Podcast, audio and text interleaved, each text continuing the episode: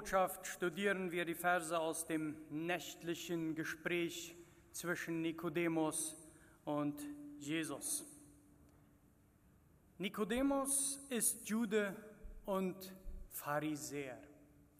Die Pharisäer waren zu Jesu Zeit eine jüdisch-religiöse und politische Partei. Sie waren die geistlichen Führer des Volkes Israel. Pharisäer bedeutet abgesondert, weil sie peinlichst auf die Gesetzeserfüllung achteten. Die Pharisäer glaubten nämlich an das Gesetz als den Willen Gottes. Und wenn sie dann jetzt mit ganzer Kraft nach diesem Gesetz leben würden, dann würden sie gerecht vor Gott sein. Das ist ganz im Gegensatz zu den Sadduzäern. Die hatten das nicht ganz so kategorisch und richteten sich dann auch mal hellenische oder rationalistische Einflüsse ein. Nikodemus kommt eines Nachts zu Jesus für ein Gespräch.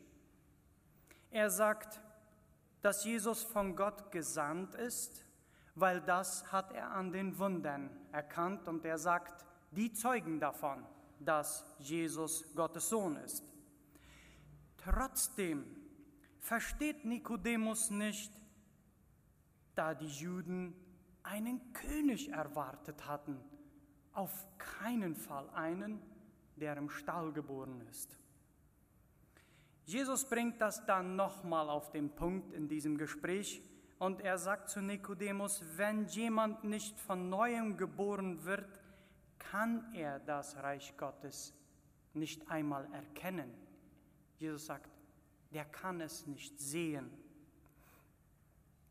Mit anderen Worten, Nikodemus, du suchst mit deinem Kopf nach dem Gesetz leben, nimmt nicht nach dem Herzen. Einige Verse später verstärkt Jesus diese Aussage zu Nikodemus und er sagt, jeder muss durch den Geist wiedergeboren werden, um neues Leben zu erhalten und um das Reich Gottes zu erben oder dazuzugehören. Dann kommt diese Frage von Nikodemus. Wie kann so etwas geschehen, so eine Wiedergeburt. Jesus ist sehr verwundert über diesen geistlichen Führer, dass er das nicht versteht.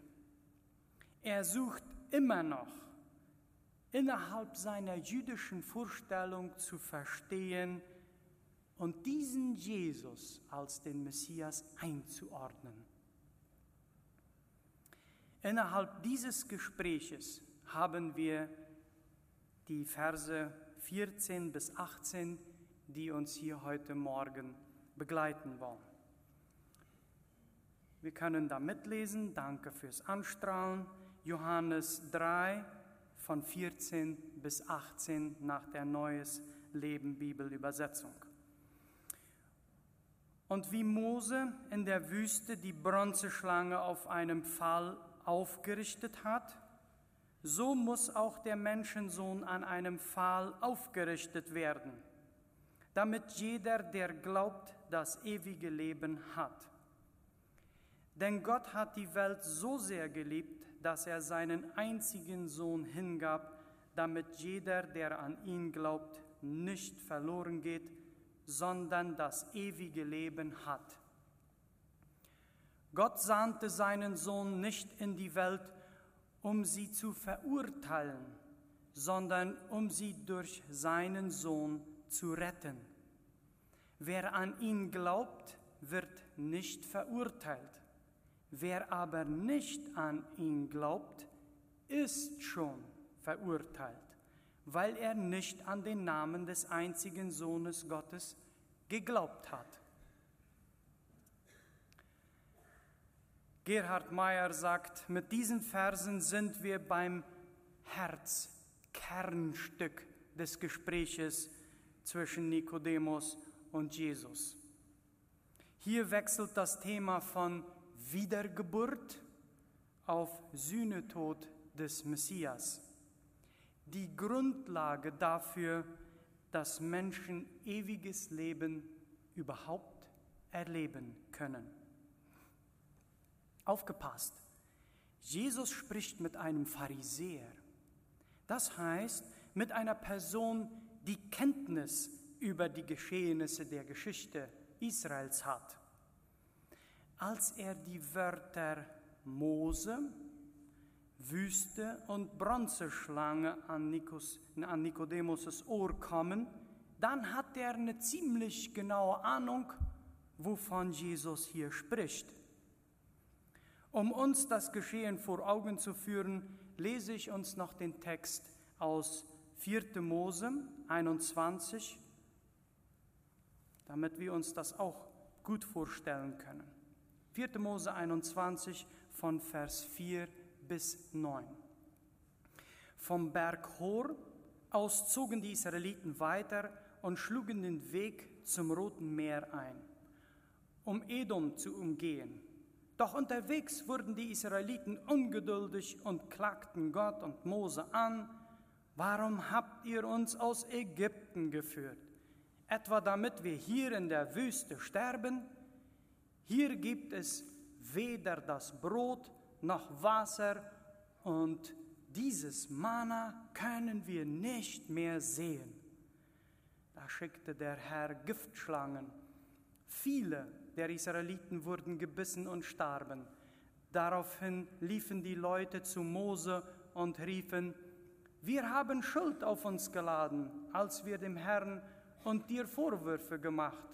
Bete zum Herrn, dass er uns von den Schlangen befreit. Und Mose betete für das Volk. Da sprach der Herr zu ihm, fertige eine Schlange an und befestige sie oben an einer Stange. Jeder, der sie anschaut, nachdem er gebissen wurde, wird am Leben bleiben. Mose fertigte eine Schlange aus Bronze an, befestigte sie an der Spitze einer Stange. Jeder, der von einer Schlange gebissen wurde und dann die bronzene Schlange anschaute, blieb am Leben. Ohne Zauber, ohne Magie, ohne weitere Heilmittel rettete alleine der gehorsame Glaube, wer die erhobene Bronzeschlange anschaut, wird wieder gesund. Ich denke, wir kennen giftige Schlangen. Ich kann sagen, dass ich bisher verschont geblieben bin, von einer gebissen zu werden. Ein Freund von mir wurde gebissen und hatte große, große Schmerzen zu erleiden. Ich sah ihn ganz kurz im Erste-Hilfe-Saal und ich sah, wie seine Finger in die Matratze krallten, um ein Gegengewicht zu erzeugen für die Qual, die er fühlte. Gott sei Dank hat er sich vollständig wieder erholt und auch die Bisswunde ist mit der Zeit ganz verheilt. Die Israeliten jammerten vor Mose und Gott. Und an einem Tag, von einem auf dem anderen Tag, schickte Gott giftige Schlangen. Und die Bibel sagt, viele. Die Bibel sagt, viele Israeliten wurden gebissen und starben einen schrecklichen Tod an Schlangenbiss. Als das Land, als das Leid unter diesen Israeliten zu groß war und der Totengeschrei laut genug war, flehten sie Mose wieder an. Geh und sprich mit Gott, wir haben uns verschuldet und finde eine Lösung für dieses Problem.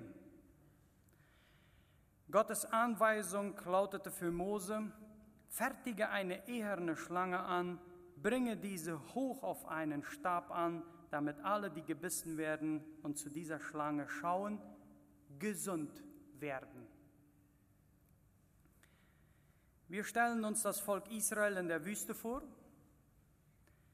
Wir könnten sagen, in der Mitte oder meistens war es so angeordnet. In der Mitte ist die Stiftshütte, rundherum die Zelte von den verschiedenen Stämmen. So, wir können das als einen großen Kreis uns vorstellen.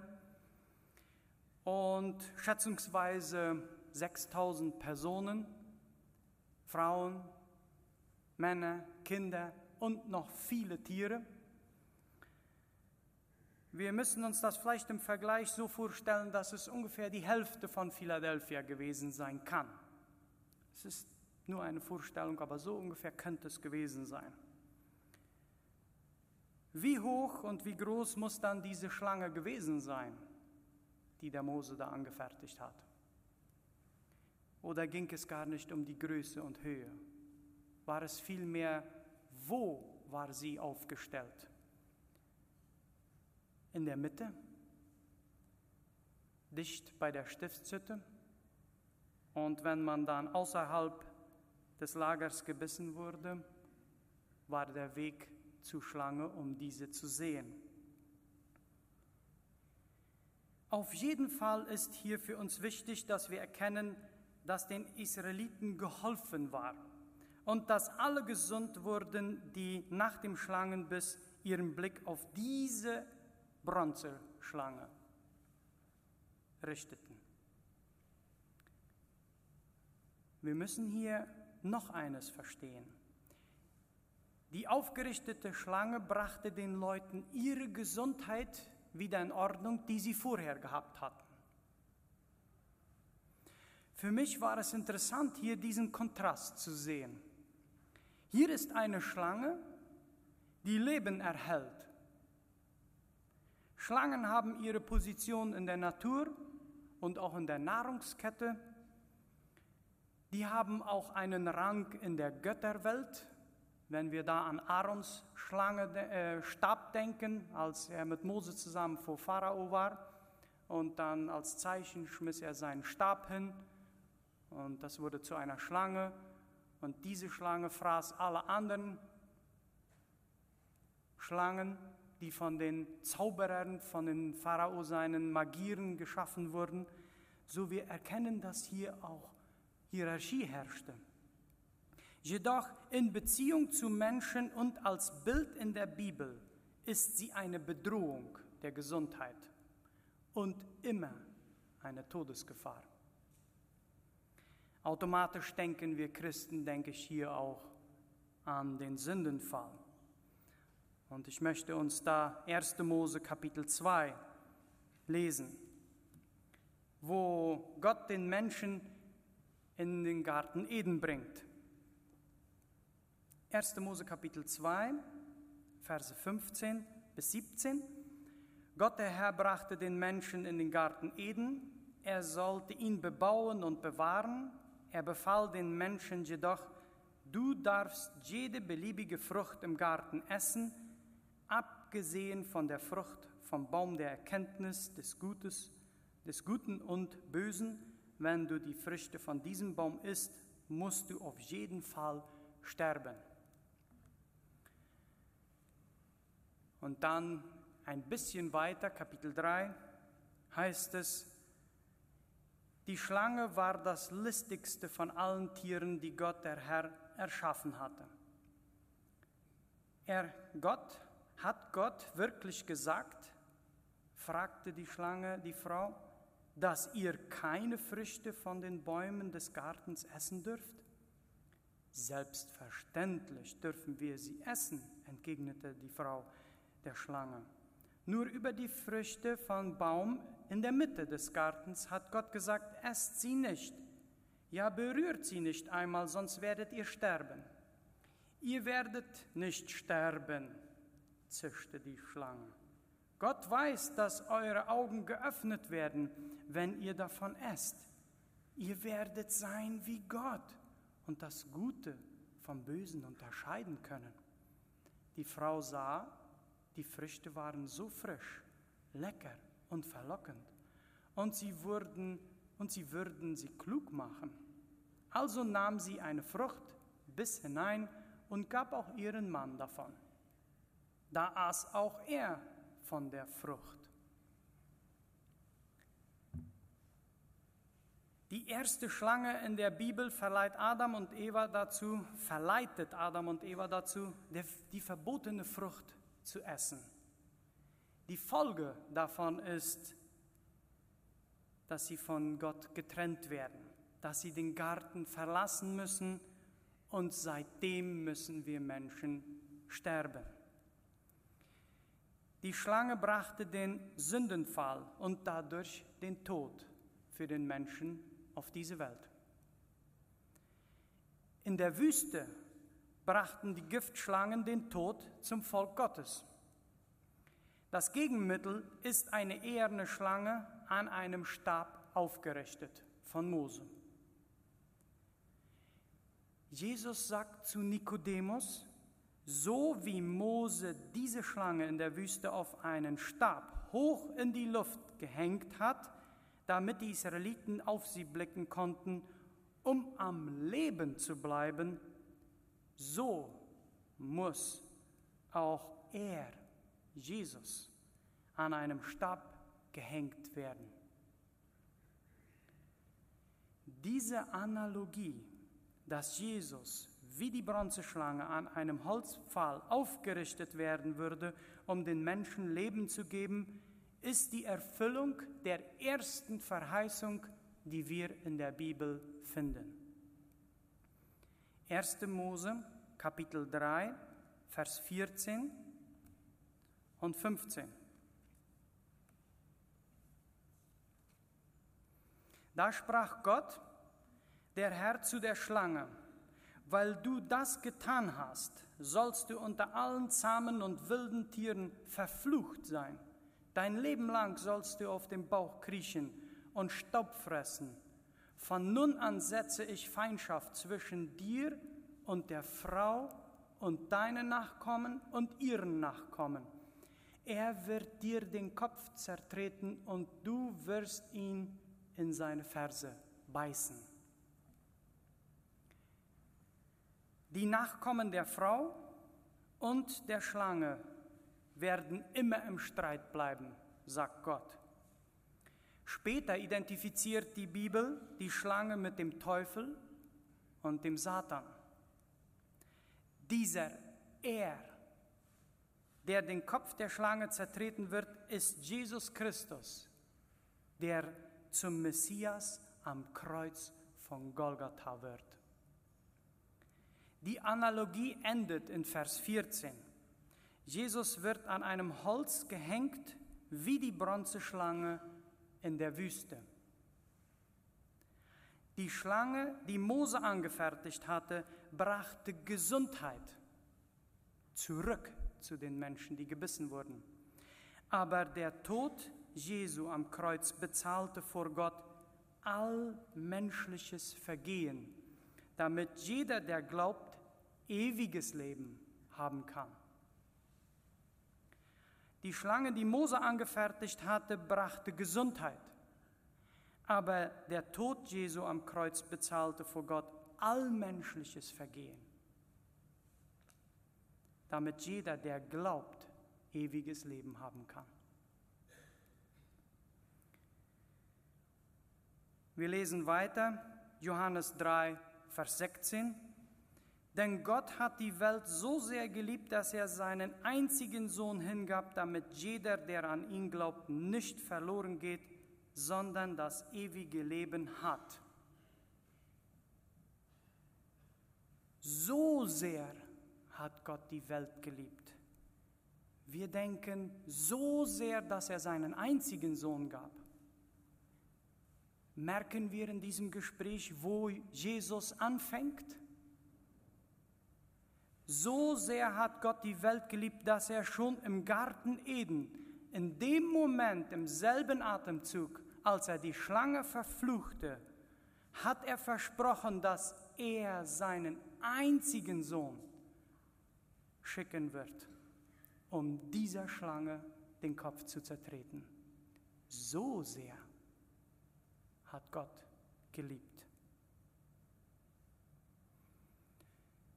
Jesus spricht zum Juden im Nikodemus, der auf den Retter wartet, den Messias, der das Volk Israel von den Römern befreien wird und endlich eine neue Weltherrschaft anfangen. Vers 17 sagt, Gott sandte seinen Sohn nicht in die Welt, um sie zu verurteilen, sondern um sie durch seinen Sohn zu retten. Es geht um die Errettung der ganzen Welt, nicht nur der Juden, auch die Römer, alle Menschen, auch die Mennoniten im Chaco, genauso wie alle anderen Ethnien, mit denen wir hier zusammenleben und all die anderen Länder, die wir noch dazu nennen könnten. Dann spricht Jesus zum Pharisäer in Nikodemus, der an die Erlösung in der Realisierung und Einhalten des geschriebenen Gesetzes glaubt. Vers 18. Wer an ihn glaubt, wird nicht verurteilt. Wer aber nicht an ihn glaubt, ist schon verurteilt, weil er nicht an den Namen des einzigen Sohnes Gottes geglaubt hat. Glauben heißt Gott und seinen offenbarten Wort, das wir in der Bibel finden. Vertrauen und Gehorsam auf unser tägliches Leben anwenden, so weit, wie wir es verstanden haben.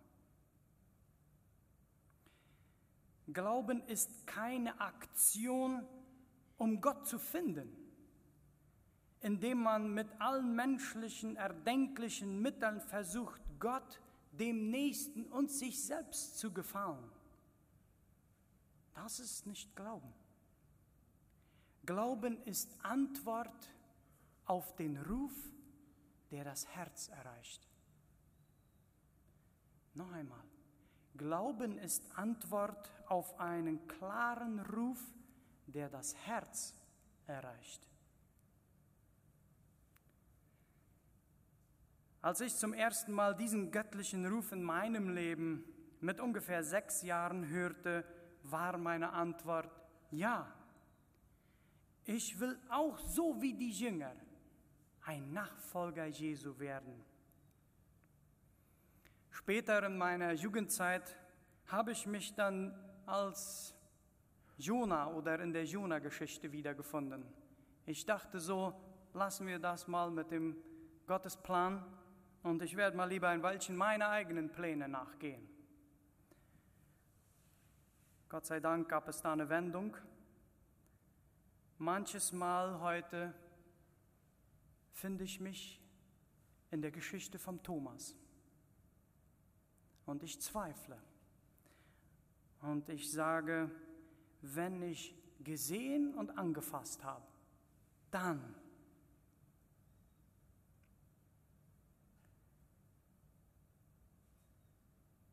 als ich heute Morgen früh die Nachbars Hühner hörte, dann war ich dankbar, dass da kein Hahn dabei war.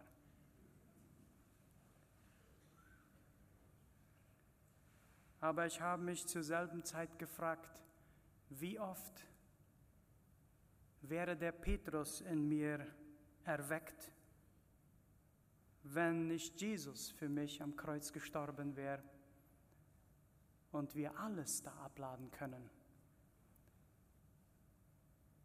Wie oft kommt es vor, dass wir uns nicht dazu bekennen? An einem Freitag wie heute, vor 1990 Jahren, hat Jesus die Schlange, Satan, am Kreuz besiegt. Heute gelten die Worte Jesu mir ist gegeben alle Macht und Gewalt im Himmel, so auch auf Erden. Da bleibt uns die Frage, was geschah dann mit diesem Nikodemus? Blieb er nach diesem Gespräch ein jüdischer Pharisäer oder wurde er zu einem Nachfolger Jesu?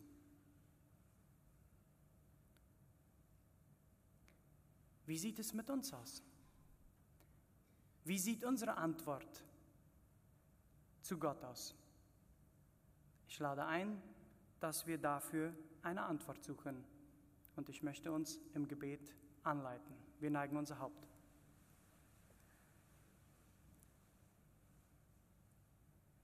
Himmlischer Vater, wir loben und preisen dich in diesem Gottesdienst dafür, dass du deinen Sohn geschickt hast, dass du treu zu deinem Wort hältst, was du versprichst, dass du uns so sehr geliebt hast, dass du deinen Sohn gesandt hast.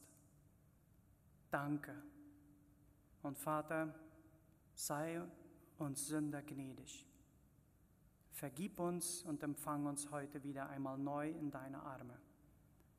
Erneuere die Verbindung zu uns und segne uns. Setz uns zum Segen, damit unser Nächster, unser Nachbar, unsere Gesellschaft als ein Licht und als ein Zeugnis leben kann.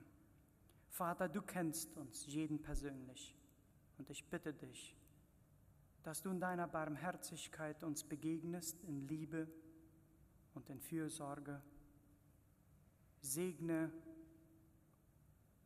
und erhalte unsere Gesundheit, in ganz besonderer Weise die geistliche. Führ uns näher zu dir. Stärke uns. Und wir sagen dir Lob und Dank für dein Werk und dass du die Schlange besiegt hast, dass wir in dir ewiges Leben haben. In Jesu Namen. Amen.